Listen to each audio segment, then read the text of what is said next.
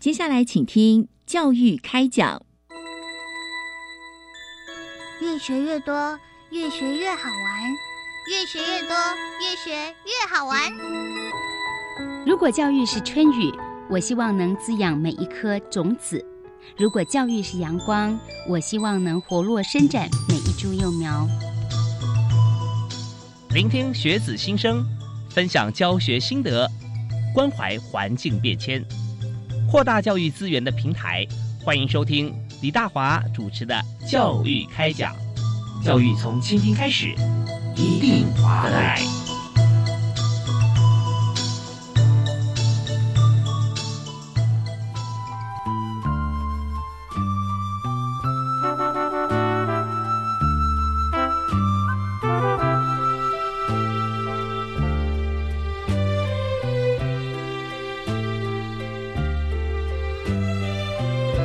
各位亲爱的听众们，大家晚安！非常欢迎您锁定国立教育广播电台收听《教育开讲》，我是李大华。那么在今天节目里面和大家畅谈的议题啊，呃，是一个对一般朋友来说，我们平常好像觉得诶没有什么特别要提的，但是它在我们的校园里面，甚至在我们社会里面是非常非常重要，也就是在校园的诚信廉洁教育啊，在这方面。但我们知道说，在学校是教育啊，那出了校门之后。诚信连接可能没有人在教，但大家都在看啊，在做。所以怎么样能够把诚信这件事情啊，你做出来变成你的招牌、你的口碑啊，把连接这件事情做成你的这个行事的准则，那这个时候就是非常重要了。所以考验在学校里面，呃，这部分怎么样融入教学，让同学都能够学得好。所以今天我们就由教育部郑风树所提供哈，希望说能跟大家分享在校园的诚信连接教育啊，目前怎么样来进行。所以在这个题目里面，我们当然要邀请这位来宾哈，大家想说哇，那这个一定要请到这个学有专精，而且这方面非常这个呃用力甚深哈，呃长期推动没有错。我们邀请的来宾哈，就是在这个呃。世新大学行政管理系啊，担任副教授的吴怡荣吴老师，同时呢，他也是台湾透明组织的执行长吴博士啊。嗨，吴老师好，主持人好，各位听众朋友大家好。对，曾几何时啊，觉得呃诚信连接啊，还需要用力推动啊。就是本来不是做人就应该是有诚信嘛，对不对？廉洁就是呃该我的拿，不该我的不取啊，这本来就很正常。可是之所以被高举哈，就表示说现在这种现象好像。并不是这么样子的，呃，跟传统一样啊。有时候会觉得，哎，讲话有点撒个小谎没什么关系啊。那有的东西这个路不拾遗啊，但是我看这还不错，拿放口袋没人知道，好像也也多所有这种情形发生啊。我们社会上就开始需要大力来推动啊。嗯，其实我觉得诚信廉洁这件事情，有些时候。大家觉得好像很理所当然，但是在很多的呃生活当中的一些大大小小的事情里面，会有一些我们意想不到的，也不能说是陷阱啦，可是就有一些小小的点是不说不觉得有问题，一说你就会觉得哎，好像真的是如此。我举个例子来说好了，像呃之前呃我自己还没有特别太多的接触这方面的时候，有一次我就。忽然，呃，刚那时候刚回国，然后刚担任老师。从哪里回国？啊，美国。哦，对对。然后我那时候刚担任老师，其实也没有特别多做什么。可是你就会发现，哎，有那一阵子，因为学校有很多的这个交换学生，比如说陆生来交换，然后是其他的国家的学生来交换。那呃，礼貌上啊，就你就会知道说，哎，有一些学生他可能在来的时候，或者是要呃离开的时候，他就会来找你呃照个照片啊，然后呃送你送个小礼物啊。嗯。那有时候呢，你一开始作为一个老师，如果他就是个小小的礼物，你会觉得说，嗯，好吧，那也许收起来不是那么的不妥当。但是呢，有些学生带来的这个礼物，真的会让你看的就。有这种，嗯，当时就一看到你就会有那种惊吓的感觉，你就会觉得，嗯，这个东西实在已经超越这个老师跟学生之间的这种正常的，不管是交易或者是你应该要承受的这样的一个程度。打个比方，就是卡片跟金条的差别啊。对，可能没对对，大概没有了。嗯比如说我我其实第一个最大的一个一个 shock 就是有一个学生，然后他要走的时候，他就留了一条珍珠项链给我。哇！我一看到这个，我心里想，这当然我不晓得那珍珠是真的假的，可是我一看到那个东西，我马上就觉得，哎，这个东西。其实并不是一个太适合的，嗯就是把它嗯收下来。像平常有时候学生会拿一块小点心给我啊，嗯或是或是给我一杯咖啡啊，然后来跟我聊一聊。这个这个，我觉得我都还在我自己觉得我的界限可以接受的范围之内。可是当我看到这条珍珠项链，我心里就想了，这个完全已经跨越了我自己本身对这件事情的认知。是这是社会价值观的一个标准啊啊，多少钱以下不算买票嘛啊，对不 对对对 对所以像这种，就是大家在心里面都会有一把尺啊。啊嗯哼嗯哼。可是有时候真的以学生来说，他尊师重道，觉得说哇，老师这个呃对我恩情无限啊，我就送个礼物，你呃应该是可以的。可是我们还是觉得这方面是不妥，对吧？对，对于呃某些的物品、某些类型的物品，那对我来说，我就会觉得，哎，这个可能需要考量一下。是。对 OK，所以我们刚刚提到说，在这个诚信啊，哦，还有说在我们本身来讲哈、看是不是在行为呃做事准则的时候，那么廉洁啊这件事情，呃模糊界限的同时，我们就要需要再把这条线画得更清楚一点啊，嗯，不然的话真的就荡然无存啊，会变没有标准啊，嗯就很可惜。好，那当然这可惜也不是说就呃可惜，而是说就会变很可怕。我想说哇，很惊惊讶这样子。所以我们在谈到说连接教育的时候啊，我们就思考到说，那既然这个方面我们必须要导正啊，或者说重新拉回那个标准。那我们就看说，那要怎么教呢？那连接教育又是什么呢？有没有提纲挈领说它必须要做到哪几点，它就算是连接教育？其实我觉得教育这件事情，我们如果先撇开“连接”这两个字不说的话，其实教育这件事情本来就是一个很很深远的一个过程。就像、呃，其实西方有一句谚语，他说，其实当你要养大一个孩子，他其实需要努啊、他需要的一个力量是全村的力量。然后你嗯十年树木，百年树人，我想这些都是很明确的在呃。做一个很好的比喻，告诉我们说，其实教育这件事情，它是需要很长久的时间来深植人心的。所以，我想连接教育这个课题，当我们谈到教育的时候，我们就不得不去呃，把教育的这件事情，从我们从很小很小，从可能甚至是从家庭教育，还有我们最初一开始的这个学校年纪小的学校教育就开始去谈起。那连接教育，我觉得最基本的，它其实就是一个很简单的，它就是一个品格教育的养成。嗯，因为当你能够有一个正确的价值观，有一个比较正面的一个价值，在看待一些事情的时候，其实在这个过程当中，它无形它就会养成你一个呃，慢慢慢慢长大以后处事说话的一个呃行为模式，或者是一些你能够。呃，送往迎来的一种嗯比较恰当的方式，所以我想，他其实他们有一个很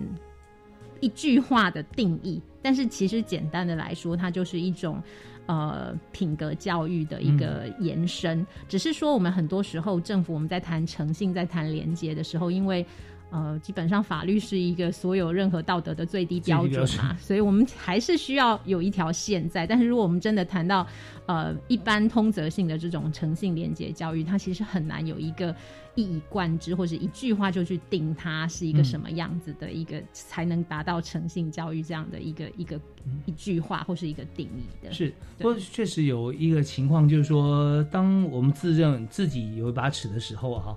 那发觉说，在我们身边的人不见得是同一把尺。嗯他说啊，这个你也不拿，你好笨哦，怎么会怎么会这么这么笨的人呢？怎么你看谁谁谁怎么样，谁谁谁又怎么样，对不对啊？那如果说自己本身在行为上面已经做了一个抉择，是比较符合诚信廉洁，但是是要周边的一些质疑或者一些指责啊，你看这什么社会啊？做对事还被指责啊？可有时候真的会发生啊。那他所需要的可能就是他内心的坚定声音，嗯，跟坚定的准则，对不对？他自己可以坚定，可以可以说服自己说他这样做是对的，同时他可以说服身边的人，把他那把尺给换成一把真正的标准尺啊。嗯，那这时候我觉得就是必须要加强呃笃定他的心智，这方面教育可能就很需要了。嗯哼，尤其我想，呃，孩子们在年纪越大的时候，差不多大概迈入青少年的时候吧。这个时候，因为对于同才之间的这种连接是非常紧密的。嗯，那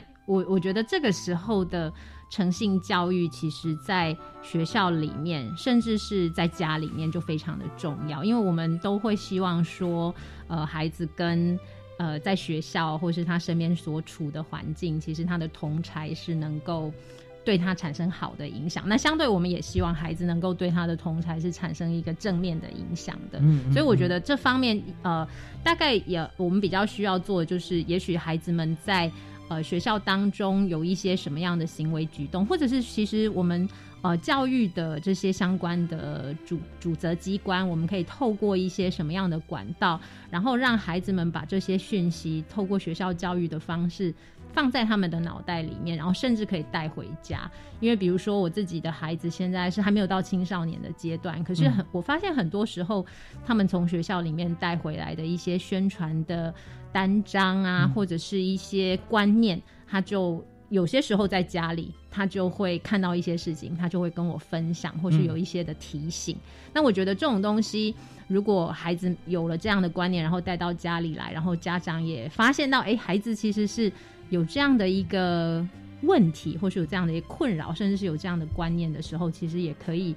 呃产生学校跟家庭之间互相的呃合作，甚至是互相的协调导正这样子的。我请你举个例子，是什么样子的单张，什么样子？比如说，呃，我女儿当然就跟诚信没有关系，但是比如说我女儿他们学校有时候到了这个夏天呐，他们有时候就会有这种节能减碳的一些呃宣传，或是他们在周会的时候就会谈到呃地球暖化等等的。那像夏天一开始我们会开冷气，他就会开始问我。妈妈，我们家冷气是开几度？我就跟他说，呃，有时候二十五度，有时候二十六度。然后他就跟我说，哎，妈妈，我们呃有讲到说，如果要开这个室温最适合的这个就节能减碳的温度是在二十六度到二十八度，诸如此类的事情，他就会跟我分享。那我就会知道说，哎，其实这些东西在孩子们的。心灵最纯净的时候，如果能够进到他的脑袋里面，我想这个是最有效的。OK，好，所以这方面我知道说，学校、家庭跟社会三方如果结合的话，照理说我们刚刚讲的这个诚信这件事情啊，啊，也就是说我们谈到的廉洁教育啊，不用太琢磨，它自然会形成。如果一个正正确观念的社会，嗯，那问题出在说现在很多呃，我们觉得。好像有点偏颇，好像有些问号，但并没有人去处理，也没有那把尺，也没有拿出来。然后呃，不诚信的人反而获利，诚信的人反而变笨蛋啊！那这时候整个社会价值观会扭曲，所以这时候呢，我们就确实需要在学校导正。嗯，那我们今天邀请的特别来宾谈校园诚信廉洁教育啊，是呃由教育部这个政风处啊所这个大力邀请和推荐的，台湾透明组织的执行长吴怡荣吴博士啊，同时他现在也是在世新大学行政管理系担任副教授。那我们在这边稍微休息一下，听一小段音乐，我们马上再回来。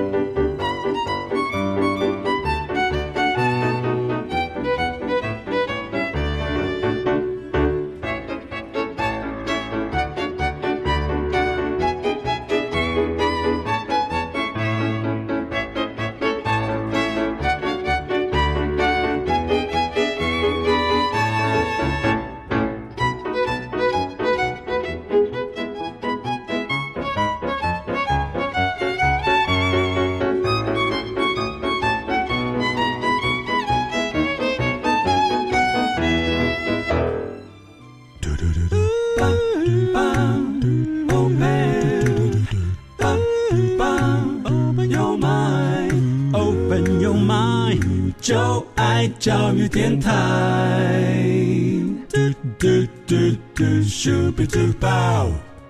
今天我们在节目里面畅谈的话题啊，是让大家生活在我们的这个社会里面啊，更加轻松自在啊，而且会觉得很放心。也就是说，当每个人答应你的事情，他都可以做到啊。你如果呃什么东西遗失了或者怎么样，没有人会没有人会捡变他自己的，反而会很多人拿来送还给你啊。呃，或者是你要做很多正当的事情，你不需要去行贿啊。那这些事情如果真的都在我们社会实现的话，其实大家会想说，哇，好棒哦。那就表示什么？我们社会生病了 啊！那也是本来就应该的事情。好，但是如果说今天我们觉得说很需要再呃把这个像是道德重整这件事情啊，把它再做一次的时候，那我们也应该哈加把劲来努力来做。所以今天呢，我们就特别邀请台湾透明组织的执行长吴怡荣吴老师吴博士哈，他也是世新大学的副教授，来谈校园诚信廉洁教育。这也是教育部呃政风处啊特别哈。呃，邀请希望大家都能够了解现在台湾应该怎么做。所以吴老师刚刚提到说，诚信这件事情哦，还有年龄的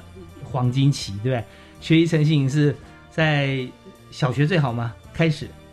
其实你应该是出生以后，对，出生以后的家庭教育其实就非常的重要。对，上行下效嘛，对不对？看到爸妈怎么做，听他们怎么说，再就建立自己的价值观了啊。啊，所以那这教育的话，成人还有来得及教育吗？其实我觉得这个是一个呃，也是一个慢慢的过程啊。比如说，像我就自己常常会去比较我自己在我们这个年代的这种廉洁的价值观，或是诚信的价值观，跟我爸爸妈妈那一代的诚信廉洁的价值观。那我自己也因为工作的关系接触的这个这这个主题，所以我其实也发现到在这。这一代人其实从爸爸妈妈这一代到我这一代人，其实有了很大很大的进展了。那这些进展，我觉得虽然我在小时候爸爸妈妈可能没有那么明显的告诉我这些事情，可是在我这一代人，比如说举个很简单的例子，呃，小时候。呃，爸爸妈妈其实长大了以后，爸爸妈妈会跟我们说，哎，以前他们比如说要去办一支电话号码，要去监理所办监理所办一些车子相关的事情啊，甚至呃，我那时候要呃在医院生产的时候，我妈妈甚至会问我说，哎，那你需不需要去跟医生送个什么？那时候我一听到这句话，我心脑子里面一堆的问号，心里想，我我我为什么要送医生什么东西？那我妈妈就会说，哎。啊，我那时候生你跟你姐姐的时候啊，我就都需要这个还没有生你们之前呢，我就需要去呃打点一些事情啊，做一些什么事情啊，然后来这个确认说呃我在生你们的时候，这个医生是会在旁边的。我心里就想，嗯，这不就是医生的工作吗？可是对爸爸妈妈那一代的人来说，这是一件好像很理所当然的事情。可是。当这件事情同一件事情在我的这个年代的时候，我就会觉得这是一件很匪夷所思的事情。那我觉得这个也说明了一个，就是我们其实，在这一代人的这个过程当中，我们政府也在相关的一些诚信相关的宣导，或是行销，或者是教育上面做了很多的努力。所以，我们慢慢的已经不会把过去的这些呃老时代、旧时代所认为很理所当然的事情，开始觉得。哎，这是应该这么做的，所以我想，呃，成年人到底什么时候应该去做这件事情？也许我们会觉得说，哎，那那现在这些社会上这些，呃，好像小时候还没有来得及去做这件事情的人，是不是就放弃他就不做了？其实也不会，因为这些人他并不是故意不去做这件事情，他可能只是不晓得这件事情。嗯，所以我们还是可以透过不管是呃。政府在媒体上面的行销，然后一些资讯的露出，甚至是透过一些呃政府在办一些的活动，比如说呃有一些的竞赛，像我们的学校校园里面会有一些的像辩论啊，或是说故事啊、演讲的竞赛啊，或者是我们在呃政府有时候会办一些像有关的园游会，或者是选举的，它就会有一些会选相关的一些动画或者是新新闻等等的这些。那他就会有一一个，至少在成人的这个阶段，会给我们一些相对正确的认知。那当我们有了这个认知之后，如果我们还愿意去做的话，我觉得它还是会产生一定的效果的。OK，好，所以说在整个大环境方面，我们现在看到，以目前因为法令相对的哈比较这个公开进步啊。所以说在这里还有很多法定有些施施行细则啦，一些规范，特别刚刚提到举例医院的像这样情形哈。呃，医院以前就是说这个做手术之前啊，先要拜访医师啊，送礼啦，或送呃礼盒里面放了一叠啊，都都是常听说。那现在呢，其实尤其是公立医院哈，这方面是明令禁止的。如果这样的话，它是违反公务人员的相关法令啊，它可能会遭到刑责啊。但是当然我们也知道说，在社会进步的过程当中，有一些部分真的是要要审慎思考，因为不会有人明目张胆的跟你说他需要什么样子的经费才做什么事，因为是他的本务啊。但可能会变相变成一些其他的部分啊，比方说你选择自费的项目啦，或者怎么样，那这些就是你可以你可以选择。啊，只是说你可能会担心，我如果没有选择的话，会就比较不好。那这些就比较细节的部分，但它相对重要。你可以选择说，那你一开始的话，你要走公务体系，还是私人体系啊，还是怎么样做？那但这里就是讲了一点哈，大家知道，我们法规越来越规范清楚的时候，这个模糊空间就几乎不存在啊。剩下的是什么呢？是人为方面的判断。啊，那至于说你现在一些呃还没有用到法令的时候，我们在道德标准上面，其实这应该是属于高标准，法律是最低的标准了，最低的防线。所以，我们在这边怎么样让这样子的一个呃价值观可以深入人心啊？从小开始啊，这真的很重要。所以，接下来的问题啊，要要请教，就是说，如果我们在做廉洁教育的时候，特别是在学生啊，在在在学期间，从小学啊一直到。Maybe 从幼稚园一直到大学，那这段时间哈，那我们可以怎么样来做？甚至我们可以把这个事情，我们希望说效果做得更好啊。我们是不是可以透过一些呃宣传的方式、行销的方式啊，让呃它把它呃不是商品化，但是推广出去，让大家都可以学得到啊？那这有没有这样做法，或该怎么做？我们休息一下，稍后再回来谈。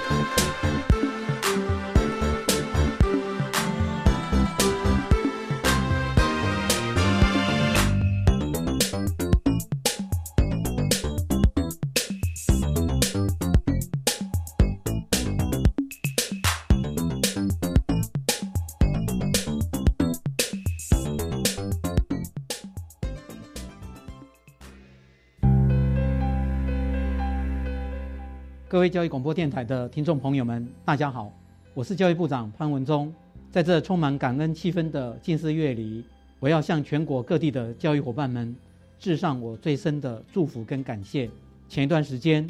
为了兼顾孩子的健康跟学习，许多老师们克服困难，透过各种教学方法，细心的陪伴，让每一位孩子都能拥有完整的课程学习。也有许多老师投入各种教育专案的推动，努力设计更多元、更贴近孩子的课程内容，让每个不一样的孩子都能用最适合自己的方法来学习成长。在这里，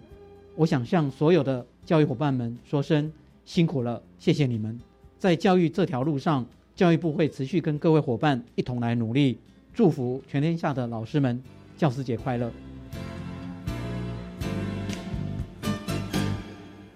学校环境教育实作竞赛从十月十七号到十一月十一号办理收件。今年新增教师耕耘奖，表扬参与四届而且进入复审至少两次的指导老师。环境教育是班级、校园、家庭以及社区一起共同努力的目标，强调作品的实物应用以及推广性。竞赛简章公告在绿色学校伙伴网络平台，欢迎大家踊跃报名。以上广告是由教育部提供。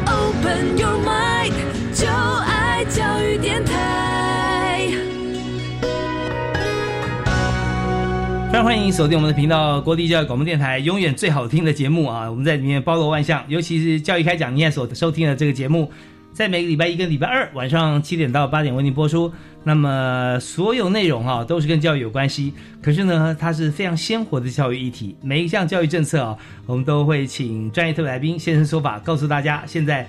我们的教育部啊，或我们的学校里面在推行哪些的教学方针啊，还有我们跟社区怎么结合。在今天呢，我们谈这个话题就非常的灵活，也就是说，一辈子的话题啊，人要讲诚信啊，只要是诚信挂帅的公司，一定赚钱啊。老实说，真的是这样，只要有廉洁的人，你一定可以啊。达到你所这个想要做的，不管是职务也好啦啊，还是说你想要自己做事情的高度啊，是非常棒，而且受大家的推崇。所以呃，诚信廉洁看似理所当然，但是真的不容易做哈，在现在社会里面。所以我们今天就特别邀请台湾透明组织的吴怡荣吴博士吴执行长啊，在节目里面跟大家谈，在校园里面怎么样来教诚信跟廉洁哈。嗨，执行长好，你好，主持人好，各位听众大家好。对，我们都说台湾透明组织啊，本身也是呃为了台湾的这个清楚透明做了很多努力啊。我们成立多久了？啊、我们刚好今年二十年。二十年哈、对哦那你加入一段时间了，呃，其实呃，大概也就这四五年的四五年的时间哈、对。对，那会发觉平常你在试新教课的时候就已经很忙碌了啊，嗯。专任老师、专任教授，那再花时间在透明组织里面哈、你觉得说你这个最主要负责的工作哈、嗯在台湾透明组织，在现在努力的最新方向是哪些？呃，其实我们台湾透明组织在二十年前，在一群主要是政治与公共行政学界的老师，嗯他们因为看到了这方面的需要，然后就成立了台湾透明组织。因为它其实是一个组国际的国际组织嗯对我们一方面也觉得说，哎，其实台湾在这这几十年，我们在连接这方面的这种政策上面的执行努力，也慢慢的看到成效。那因另外一方面，当然也是因为台湾因为国际地位的关系，所以我们很少能够有一些的这种正式国际的舞台露出的这种机会。那结合了这一些的想法，所以我们在二十年前就有一群老师们就成立了台湾透明组织，然后慢慢的我们在这几年来，呃，开始比较，比如说我们在四五年前，我们也办了这个所谓的亚太地区的这个透明组织的年会，我们开始会借着这些非官方的接触，然后开始去跟不同的国家的这种政府官员或是他们的 NGO 去做一些的联系。那另外一个我们还蛮重要的任务，就是我们会把国外的一些经验，或者是国外分享的一些新闻，我们会带回来到呃我们自己的课堂上，还有就是我们政府相关的这些同仁在执行业务的时候。会有一些的呃呃有一些的想法，或是想要有一些创新的一些空间，我们也会把这一些国外的呃其他国家的一些资讯也会带回来，然后会有一些的彼此之间跟政府公部门之间的交流。所以我想呃监督。一方面是监督，一方面也是这种交流的这种身份跟呃任务，大概是我们现在台湾透明组织还蛮重要的，就是两面的这种角色。是是是，我们知道说政府监督的话，公部门是在监察院了哈。当然，我们是非政府组织哈，但是我们有国际的链接，所以我们在监督，我们有另外一层的制衡的力量哈，也确实存在。那我们在节目里面，我们之前也有畅谈过像台湾透明组织相关的议题啊。又谈到说，现在呃，整个国际组织也在评比哈，就是说各国的政府透明化程度，对不对？那现在透明度最好的国家哈，大概一般是哪几个国家？呃，这几年来，其实前几名大概在在亚洲来说吧，最最好的大概都是新加坡。那接下来其实差不多就是我们台湾。我们这几年其实表现都还还蛮不错的。嗯，呃，如果我们以亚太地区，就是再把范围拉。大一点，纽西兰，呃，如果以泛太平洋地区来说，纽西兰也都是表现相当不错的国家。嗯，所以这些国家，因为呃，一方面是比如说纽西兰是因为地区上面的地域上面的相近，那新加坡其实某种程度也是因为文化上面的相近，所以很多时候我们就会有一些的比较特别的交流跟连接，因为大概也会有更多呃，可能是相同的文化或是。风土上面可以去互相学习的地方，所以如果以亚洲、亚太地区，大概这两个国家是比较表现的很不错。比方说是在美洲，美国啊、加拿大啊，或者说欧洲方面，像德国啊、英国、法国及亚洲的啊，像这些国家，他们排名会不会在前面呢？我们今年如果我没有记错的话，好像跟德国是差不多的。美国。这个我可能需要 double check。美国我记得并没有比我们好，嗯，对，所以在这个部分，呃，我觉得台湾特别是在这三年来的表现都是还蛮不错的，而且我们这三年来的表现其实都是一年比一年好，而且今年的名次是我们。呃，有评比以来最佳的一年是在二十六名吧，就是差不多在这样子。就政府的透明度啊，哈。对对，整体民众对于政府的这种廉洁的认知上面，其实是是相当高的。OK，那做这个统计是由我台湾我们的机构来做吗？呃，其实没有，因为如果是我们自己的机构做，就很不公平，对，就很不公平了。所以他们其实会有一些就是呃国际组织，然后加上自己台湾呃国际组织会有一个评比的标准，然后他们也会有评比的这些人，然后加上我们自己呃国内的一些 NGO 的团体会加入在这个当中，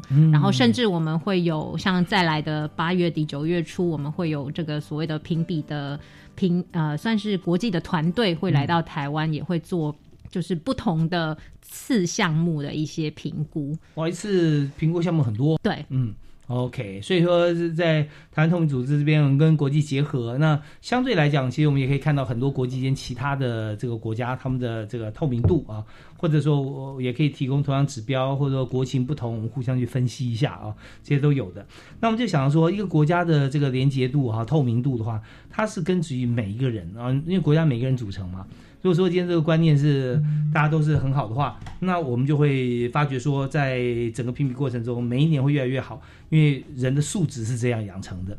反过来讲，如果说连接度不够的话，哈，那当然大家觉得说上行下效，你看那那么厉害的人啊，或居居位居高官哈，他都可以这样做，那我底下为什么不行？所以整个国家就往下荡。所以大大概是这样的一个情况。所以我们就回到我们今天主题。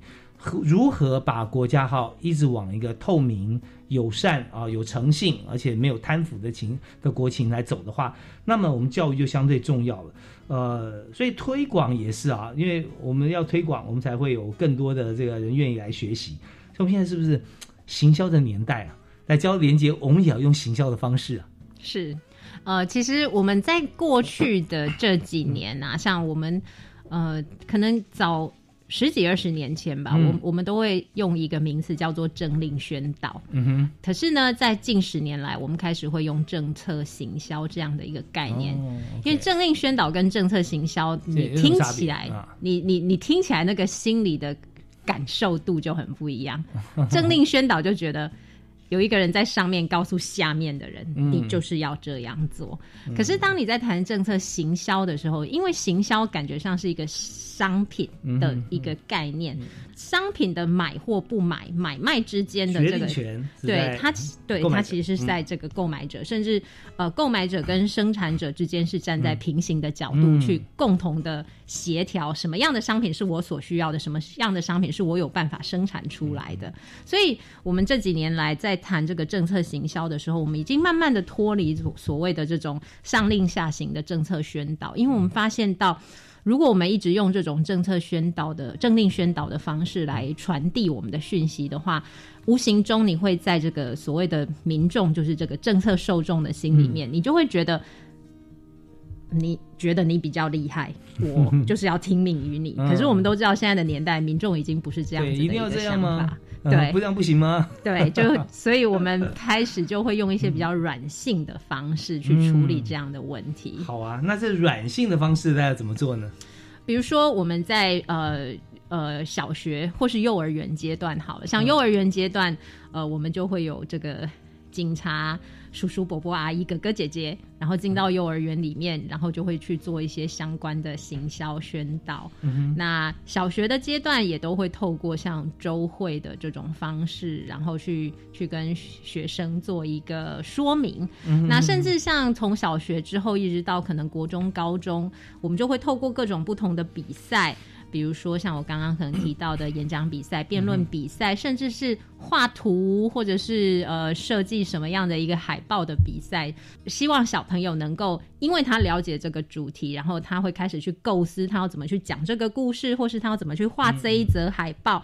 因为他为了要画的切中题要，他就会去了解这件事情背后所衍生出来的一些一些可能呃规定啊，或是一些正面的一些概念。那这个其实也就能够软性的在促成一个行销的方式。OK，对，好比说今天我们要画马，画一个马术比赛啊，那画最精彩就是他呃障碍马术跳栏的那个状况，他就要去了解呃跳一层跟跳两层啊 难度在哪里，嗯然后怎么样画，它高度又如何，前面是不是有个水池会更生动，所以他就了解全貌之后，他可以把这件事情做好。嗯所以我希望说，呃，从小学开始啊，他也透过他要把这个演讲比赛他讲得好，或者说作文比赛他要写得棒，那怎么样？他中间环节有哪些可以产生故事性内容的地方，他就要深入了解。嗯所以这个时候潜移默化就会到很多学生的心中啊，他对这件事自然了解。好啊，那当然我们也知道行销部分啊，通常哈、呃，以往行销讲四批啊。可现在我看到里面有六批呀、啊，嗯多了两批是哪两批哈、我们听一小段音乐，马上再回来请教今天特别来宾啊，台湾透明组织的吴一荣吴执行长啊，休息一下，马上回来。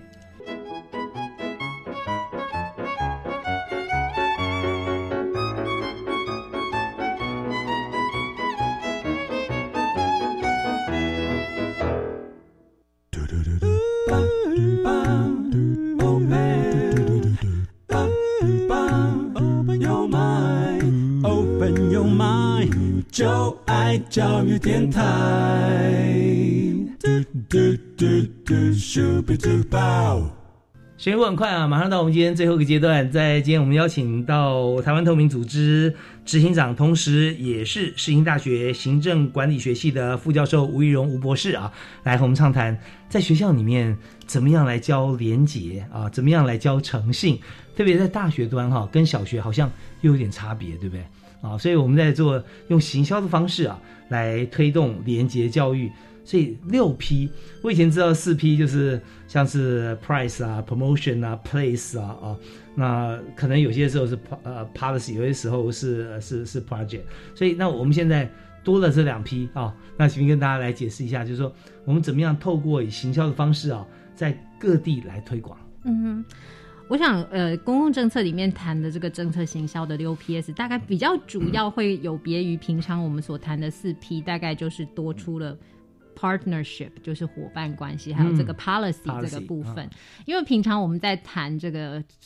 其他的这个行销的时候，比较不会这么。明确的连接到某一个政策，嗯，可是今天因为我们做的是政策的行销，所以我们必须要把它连接到某一个很明确的政策，而这个政策里面所说的这些条例、说的这些事项，不管是奖励或惩罚，都是必须政府要站在我们自己政府的角度要去让民众知道的。是对。那伙伴的这个部分呢，通常我们在卖一个就是。平常的商品的时候，大概也比较不会谈到伙伴。可是因为政府是一个环环相扣的这种具有高度互赖性的一个关系的群体，当你要执行一个公共政策的时候，其实我们永远不可能找出一个公共政策只有单一的部会在负责。嗯，他可能有一个单位的部会在主责，但是他绝对需要透过很多其他不同的部会。从中央到地方，从垂直的到横向的联系，所以我想，其实，在政策行销这方面，我们多出来的最主要的两块，大概就是这个伙伴关系跟政策的这两个部分。嗯，对，OK，好，伙伴跟政策哈。那当然，我们我们前面讲说，商品一般来讲，不管是我们推。推广像吃的啊，呃，泡面啊，或用的洗发精啊，它很明显的一个商品啊。那我们就看说它的它的 project 它方案什么啦啊，是品名是什么，然后它价钱怎么定，然后它要做什么促销活动才能让大家能够呃广泛的去推展，然后再就是它放在什么地方去卖啊这些。那你说后面还有这个 partner 跟 policy，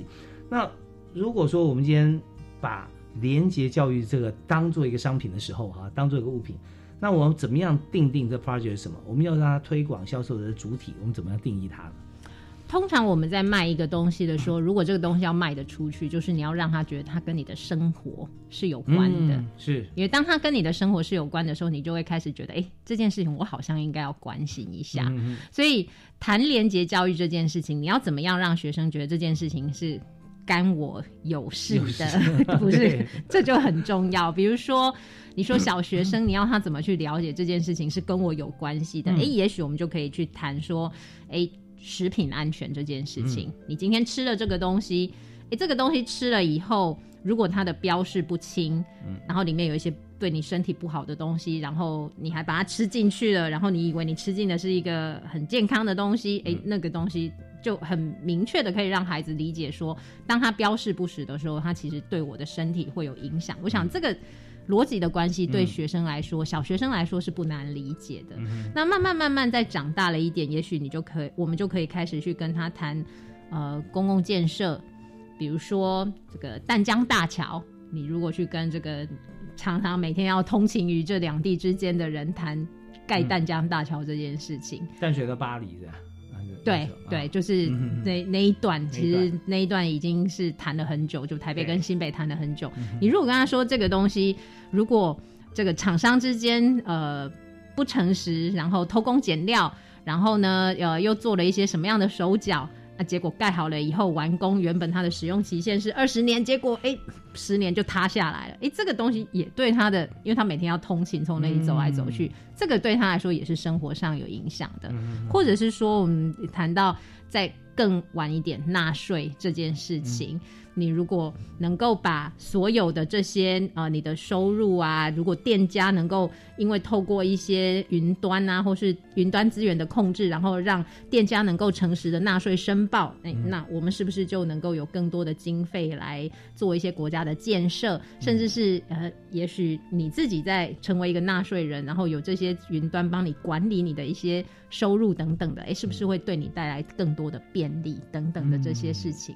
所以我想行销。最重要的就是切身性这件事情，所以让学生了解到这件事情其实是跟我有关的。我想这是成功的第一步。OK，好，那我们就知道说，很多时候呢，嗯，同学在不同的年纪，他觉得说，呃干他的事啊，跟他有关，可能不太一样啊。那我们就会在学校里面，我也尽量找到同学现在最关切的一些一些事情啊，来举例然后，做成教案，是不是？来跟同学来来做一些行销。我觉得行销就是，你知道，行销最重要就像刚才呃吴警长所提到的啊，啊，你愿意会看第一章、第三章，啊，学员也没得选择回去看。那不是是反过来，是是让他觉得说看这个是非常重要，他很想要看。就你看啊，呃，这这可能就跟你呃在学校里面的这个生活关系，或跟我们福利社有关系啊。那这样你去看看，你有什么想法？你觉得我们福利社该卖什么？该怎么卖啊？那呃价格怎么定？那回来我们明天讨论一下。那同学都很有兴趣啊，所以用这种方式啊，我们就呃从小扎根，然后用这个六 P S 的方式啊。那就六个以 P 开头的字母啊，有六项方式去行销，那是很棒的。不过其中有一个啊，六 P 有一个叫 promotion 啊，促销。嗯哼，他能学，我们就很高兴了。啊，几乎促销他也可以买单更多。那这是什么样情况？你们举个例子。通常促销这种观念啊，就是你给了这个东西，然后你会这件事情是有诱因让这个人愿意去做。比如说，我举个最简单的例子，我们常常去。外面买东西的时候，原本我们只需要买一样，结果你看到这个店家跟你说：“哎，你只要再加十块，嗯，你就可以再买第二样。”可是明明你就不需要第二样东西，但是你就会看到这个东西，你就会觉得啊，我想去做。那同样的这个道理，如果你今天在这个过程当中，你要去行销这个诚信的概念里面，你让这个学生觉得说：“哎，我做了这件事情，嗯，然后我会得到一些什么样的？”好处，或者是说我好像会占到什么样的便宜，哎，大家就会有诱因去做这件事情。那有些时候，我觉得其实我们现在中央还有各级的地方政府，其实也很很努力的在做这件事情。比如说，我我们刚刚谈到的一些行销的手法，比如说讲故事啊、作文比赛啊，还有海报比赛这些，听起来好像都很老掉牙。嗯可是我们的地方政府或是我们的这些。呃，政风相关的同仁啊，他们真的也是费尽心思。像最近我知道有些地方政府，他就会推出一些桌游，就是小学生可能或是中学生阶段他们会愿意用的桌游。嗯，那这个桌游我自己其实也也带回去看了一下，哎，他真的就完全是请这个专业的设计桌游的公司来设计这一套连呃诚信连接有关的一些情境，是，然后。孩子反正就很喜欢跟同学们一起玩这些有的没的游戏。那他透过桌游，而且是一个看起来就是很精致又很专业的桌游，让孩子能够借着跟同学一起同乐的时间，也融入这样子的一个观念。而且他的那个设计的情境，都是跟他在学校可能会遇到的一些跟霸凌啊，或是跟学校在考试啊等等这些有关的情境，对他来说，他就会觉得是一件很贴近的事情啊。是，所以透过很多，就是你知道，在行销过程中哈。呃，如果说你在行销是借力使力，那是很好上手的。嗯哼，如果说你行销是做教育，那拜托，他可能平常学就够多了啊，然后再一看完全陌生，跟他一点关系都没有，那就很困难啊。所以刚才我们吴警长特别跟大家讲说，借力使力，他平常正在关心什么或怎么做，跟同学之间什么样互动，用这样子的一个连结概念，去把我们想要给他的诚信连结放在里面。啊，那这样的话，他当然就会顺着这个这条路就很容易上手啊。那当然，我们在今天节目时间有限哈，我们呃剩下最后大概短短时间，我们可以做一个结论啊。那也就是说，现在在校园成呃推动诚信连接教育啊，有没有一些像我们已经开始推了吗？是啊，有没有一些具体的案例可以跟大家分享一下啊？然后也为我们在校园里面我们推动的像这样的过程跟未来我们的期许，给大家做个结论。嗯，好，呃，我想诚信这件事情，就就如刚刚主持人说的，它其实是一件看不见摸不着，甚至我们可能也不太会觉得它是那么重要的事情。嗯，可是它却是我们在生活当中，呃，人的一生当中，其实需要去遵守的一个很重要的准则。就像我常常跟我的学生们分享，如果你今天生命里面有善良、有诚实，我相信你的人生大概就成功了一半。那我想，我们政府在呃，就是在这几年很努力的在推动这些跟校园诚信廉洁教育有关的一些项目当中，呃，我想有一个算是很成功的案例，就是我不晓得有没有听众朋友或是就是。主持人有没有听过这个演小妹的这个动画？嗯这个是呃台南，其实它的一开始是这个台南市政府他在呃他发想出来的一个一个动画的一个角色跟一个这样的一个 project，他觉得说，哎，动画这个东西它其实很亲切，而且呢，它其实可以很自然的，可能就是在电视上面就可以播放，甚至在校园里面播放的时候，孩子们不会觉得哦这个很无聊啊，然后怎么又是在看一些好像这种呃标语式的这种宣导。那这个动画系列，它其实我记得它一开始的时候好像做了十集吧，然后这十集它就是真的有这种编剧，然后跟这个染色丝动画这个公司真的去做的这个嗯这样的一个一整集的演小妹的系列。后来这一套呢，她我记得她得了奖。然后得奖之后呢，其实这个演小妹她就俨然成为了国内的一个像是一个呃诚信教育的代言人。嗯嗯那他就开始不同的地方政府，他在可能推行一些诚信相关教育的时候，他就也会带着演小妹的这个角色，嗯然后开始去拍，比如说三分钟、五分钟的这样的一个宣导的短片，然后也去不一方面去行销这样的一个活动，一方面也去行销诚信的这样的一个相关的概念。那我其实还有些时候都还会在。比如说在捷运上，或是在一些公共场合，都还会看到演小妹这样的一个角色。嗯那我觉得这就是一个很成功的案例。今天你可能在呃跟孩子们分享一些什么样的概念的时候，你把演小妹的这样的一个一个角色放到说出来，嗯孩子很很很直觉的就会把诚信跟演小妹能够做一个连接。嗯那我觉得这个就是一个很棒的一个例子，就是嗯当。就好像刚刚主持人在节目一开始讲到的一个一个名片，严小妹俨然就成为了这个诚信廉洁教育的名片。是那当这件事情放到孩子的心里面的时候，我觉得他就会陪着他去走这一生后面的这个道路。嗯，真的，我们就把这个呃大家习惯性的方式聚焦在某一个人的身上，他行为准则变成说我们是呃学习或推崇的榜样啊。那当然这部分跟借力实力有点不太一样，因为严小妹她是复合式的，她是一个新创的人物，但是她身上可以看到很多我们推崇的，像类似我们讲像斯维巴德啦，哈，类似像这样子一个教育的精髓，那大家会。让这好的标签贴在她身上，然后大家去学习。那其实，在我们社会中不乏像这样的例子。我们呃节目无涉宗教，当我们想到说，在这个呃道教的生命里面，很多都是过往的一些，maybe 从历史到拜官野史，最后变成神明啊，像是关圣帝君啊、关公啊，他觉得说啊，在他身上看到什么，看到啊忠义啊相关，像这样子的普世价值，那大家会奉为神明。其实这更多的一层意义是让大家所有的人说，哎呀，他的神威显赫，大家听他的，怎么样听他的？就是你要守信用。啊，你要呃忠肝义胆啊，那所以这些就是我们看到从古到今有许多的方式，我们不但是推陈出新，而且我们更希望能够彰显啊，作为一个人应该有的我们的一些守则跟我们真正人生的光明面啊。那当然在今天有分享很多故事啊，其实谈起来我也是有感而发，像你刚提到学生会送你礼物，对。那我就知道当主播的时候，大主播哇，很多记者要跟我学啊，怎么样，我就指导。然后有一位这个同事，女同事，她也非常认真，非常用心，她后来也是非常好的主播。呃，我教她教完之后，她很感谢，然后家里面开银楼，然后就送我一个金饰，我已经忘记什么了。就我就要谢谢她送的礼物，我就打开看，然后我我要我看一看，我看到马上就谢谢她，就退回去给她，因为这就是心里面那一把尺啊，我觉得是不是以后要跟我学的人都要准备一条项链给我？